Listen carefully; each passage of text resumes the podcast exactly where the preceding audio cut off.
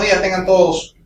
Y de verdad que estamos de celebración porque IDAM cumple 20 años.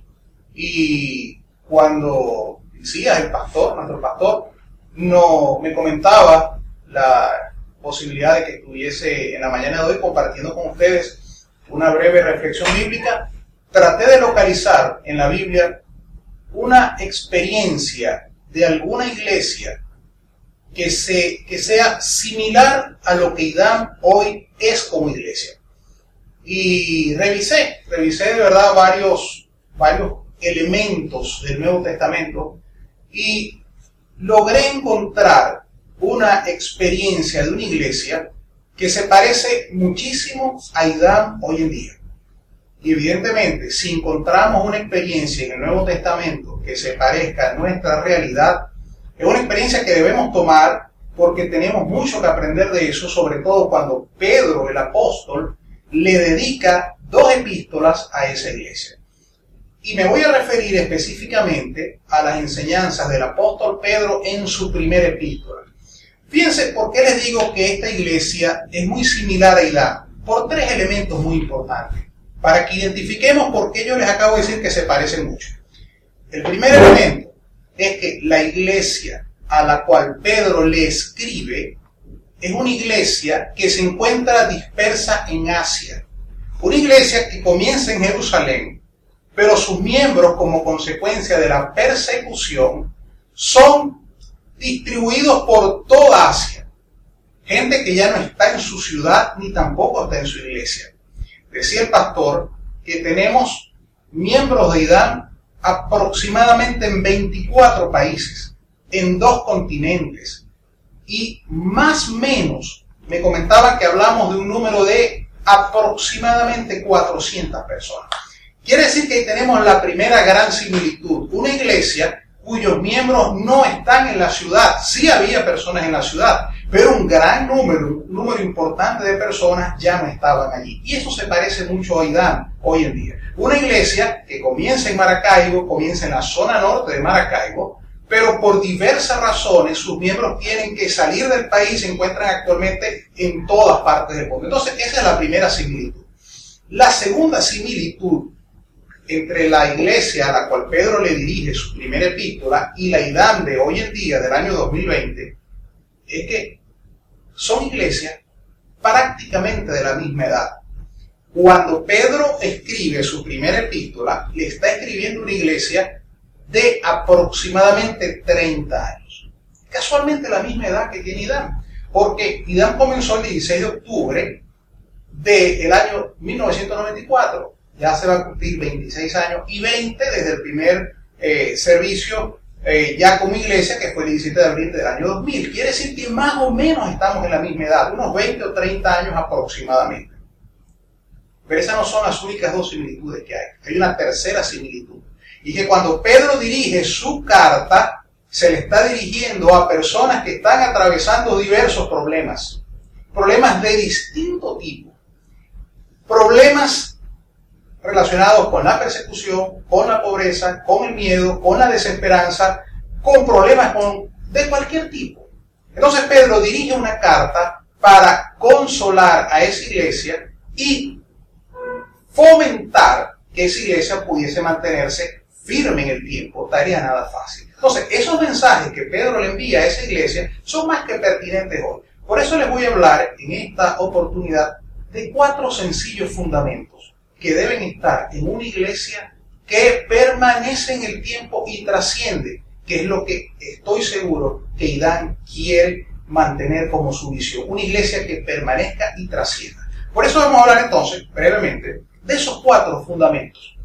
El primer principio o fundamento de una iglesia que trasciende, y que vemos allí en la primera epístola del apóstol Pedro, que voy a leer rapidito un versículo, manténganlo, si lo tienen allí, eh, se lo voy a leer rapidito, primera de Pedro 5.10, dice, y después de que ustedes hayan sufrido un poco de tiempo, Dios mismo, el Dios de toda gracia, que los llamó a su gloria eterna en Cristo, los restaurará y los hará fuertes, firmes y estables. A Él sea el poder por los siglos de los siglos. Amén. Esa es la parte final de la primera epístola de Pedro. Pero de esa epístola le voy a extraer cuatro principios. Entonces, el primer principio que yo quiero dejar con ustedes en esta mañana es el principio de que cada quien haciendo su trabajo.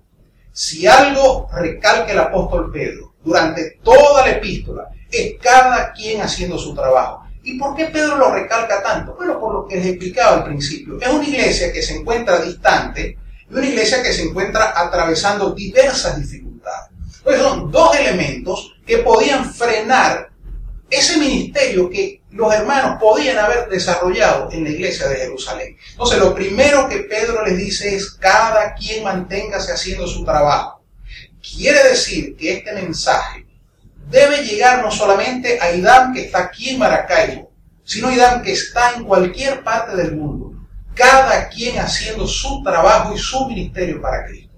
Si usted hubiese visto los entretelones, los trasbastidores de esta transmisión, esta transmisión requiere una persona en las cámaras, una persona en la música, una persona en, las laptops, una persona monitoreando, para que esta transmisión pueda llegar hasta tu hogar en esta mañana. ¿Por qué? Cada quien haciendo su trabajo. Y eso es clave para la iglesia de Cristo, sobre todo en situaciones como estamos actualmente. En época de pandemia, donde estamos en nuestros hogares, encerrados la mayor parte del tiempo, eso no puede ser obstáculo para que cada quien permanezca haciendo lo suyo. Fíjense lo que le dijo el apóstol, el apóstol Pedro a esta iglesia en el, capítulo 4, versículo 10. Se, se los leo brevemente. Dice así, cada uno ponga al servicio de los demás el don que haya recibido, administrando fielmente la gracia de Dios en sus diferentes formas. ¿Qué quiere decir eso? Que cuando usted trabaja para Dios, tiene que tener dos cosas en mente.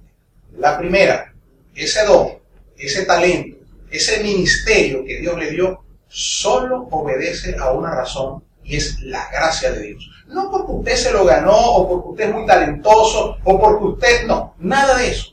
Simplemente Dios fue misericordioso con usted y decidió darle un ministerio. Y eso es lo que el apóstol Pedro quiere decir. Y lo segundo importante, para que cada quien permanezca haciendo su trabajo donde esté, es que ese trabajo que nosotros hacemos no es para los aplausos, no es para trofeos, no es para medallas, simplemente para la gloria de Dios. Cuando esos dos elementos están en nuestra mente, entonces nosotros nos mantenemos cada quien haciendo su trabajo. ¿Qué les quiero decir con esto para cerrar esta idea? Si usted ve, por ejemplo, una carrera de relevo de 4 por 100, allí todo tiene que funcionar perfecto. El que va a recibir el testigo solamente coloca la mano atrás y el que va a entregar entrega el testigo. Cada quien haciendo lo que le corresponde. Y ese el primer principio que debe quedar claro para nosotros en esta mañana. Dios quiere que estemos donde estemos, en Venezuela, en Colombia, en Perú, en Chile o en Canadá, cada quien esté haciendo lo que Dios quiere que usted haga. Ese es el primer principio que les quería dejar. El segundo principio lo encontramos en 1 de Pedro capítulo 5, versículo 5, la segunda parte sobre todo. Miren lo que dice. Dice, revístanse todos de humildad en su trato El segundo principio que debe tener claro una iglesia para trascender es muy fácil, es la humildad. Si usted escuchó con, con, detenimiento y con atención cada una de las experiencias de las personas que han llegado a Idán y se han quedado y Dios las ha podido utilizar, refieren un elemento en común. Una iglesia que abrió las puertas, un hermano que ayudó, un hermano que abrazó, que ayudó en la dificultad. Y eso es clave para la iglesia del Señor hoy en día. Mantenernos humildes, hermanos. Donde estemos, donde estemos, en cualquier país del mundo, o estemos en Maracaibo, o estemos en Caracas, o estemos en Nueva York, o donde estemos, la humildad debe seguir siendo la marca de fábrica, por así decirlo, de esta iglesia. Es una iglesia.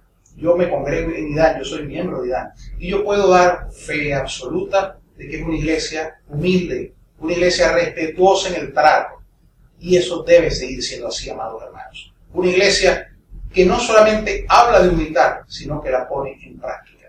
Y básicamente, cuando aquí el, apóstol Pedro habla de humildad, se refiere a humildad en el trato interpersonal. Mientras más humildes seamos, mayor empatía vamos a tener con la gente y la gente lo va a sentir y la gente va a llegar a la iglesia y la gente va a sentir un abrazo fraternal emocionalmente porque está encontrando gente humilde. Y quien recomienda, ten en cuenta esto, quien recomienda humildad una persona que en sus inicios no era precisamente más humilde como fue el apóstol Pedro, pero su experiencia con Cristo lo ayudó a fortalecer la humildad. Ese es el segundo elemento, el segundo principio de una iglesia que trasciende, la humildad. Ahora les hablo del tercer principio que debe tener una iglesia que trasciende de acuerdo a la primera epístola del apóstol Pedro.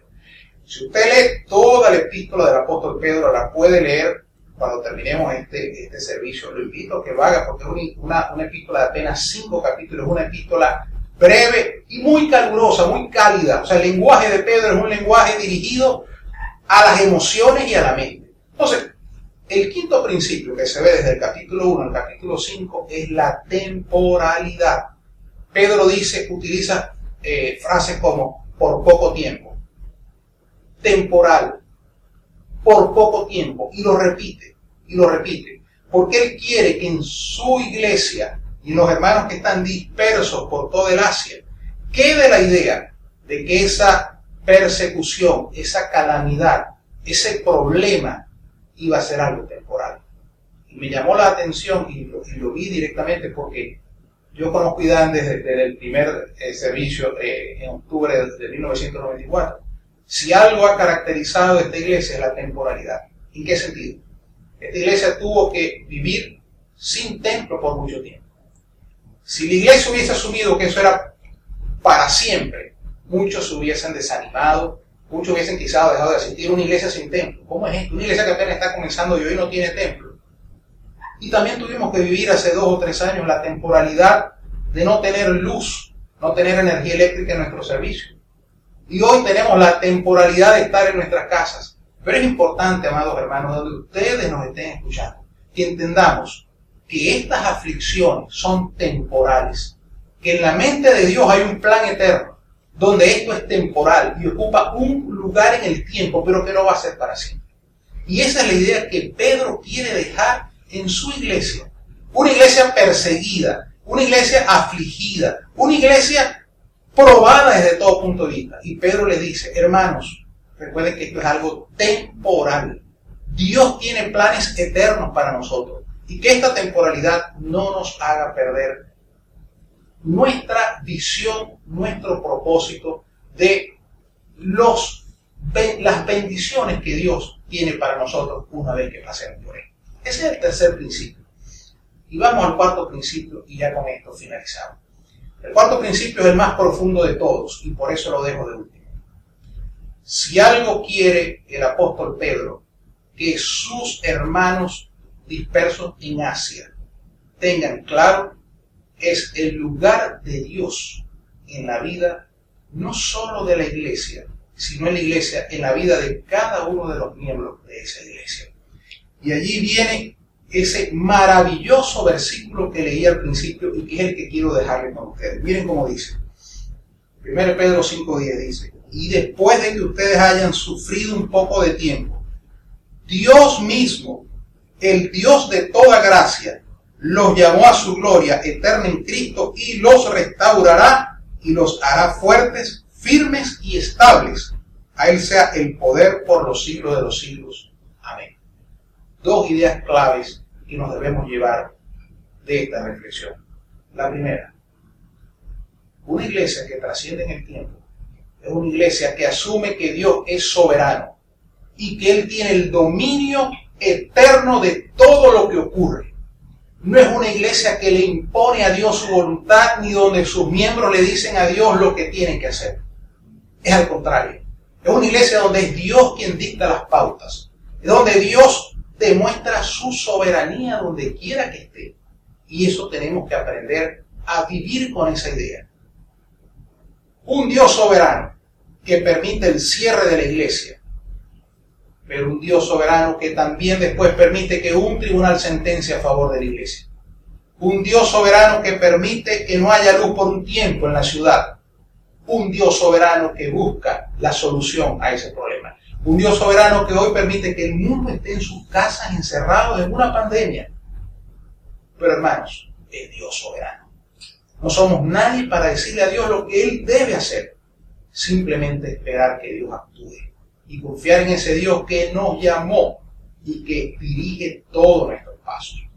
Ese mismo Dios es el que dice el apóstol Pedro, que debemos encomendarnos en sus manos, por cuatro razones rapiditas en ese versículo.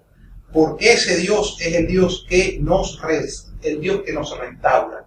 Allí la palabra restaurar significa arreglar, componer, colocar algo que se cayó.